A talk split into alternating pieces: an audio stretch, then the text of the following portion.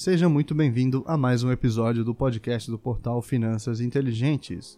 Este podcast que é feito em parceria com o grupo de líderes empresariais do estado de Santa Catarina. Hoje é sexta-feira, 8 de janeiro de 2021. Eu sou Victor Silvestre, assessor de investimentos, e vim aqui lhe trazer o resumo do mercado. Nesta sexta-feira, o índice Bovespa fechou aos 125.076 pontos, representando uma forte alta de 5,09% nesta semana. Já o IFIX, o índice dos fundos imobiliários, fechou aos 2.867 pontos, representando uma pequena baixa de 0,1%. Lá nos Estados Unidos, o índice S&P 500 fechou aos 3.824 pontos, representando uma alta nesta semana de 2,47%. Já o dólar comercial fechou aos R$ 5,42, representando uma alta de 4,37%.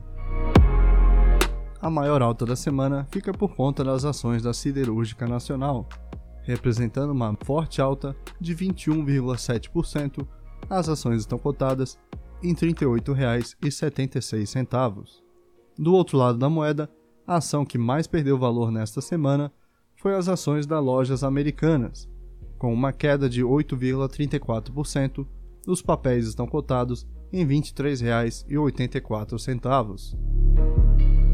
Nas notícias do cenário interno, o Brasil ultrapassou o número de 200 mil mortes por Covid-19.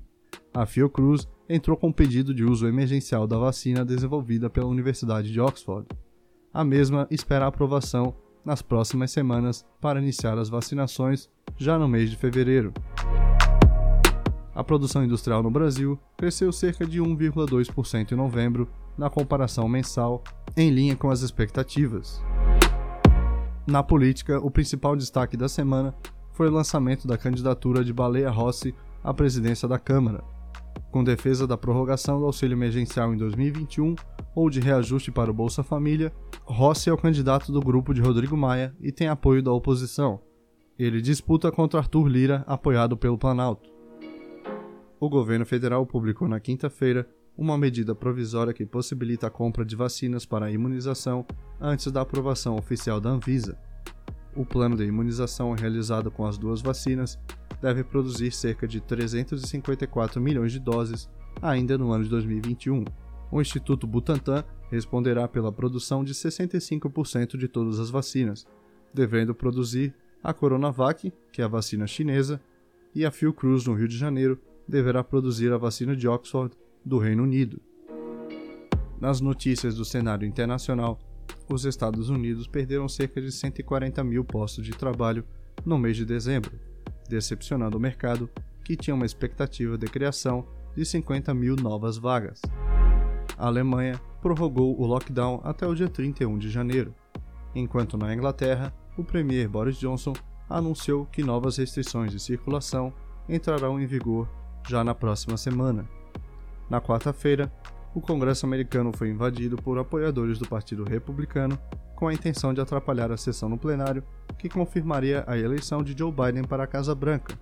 Diversas pessoas foram presas e a sessão retornou na madrugada. Posteriormente, foi confirmado que Joe Biden será o próximo presidente dos Estados Unidos. A economia global deve expandir cerca de 4% em 2021, afirmou o Banco Mundial na última terça-feira.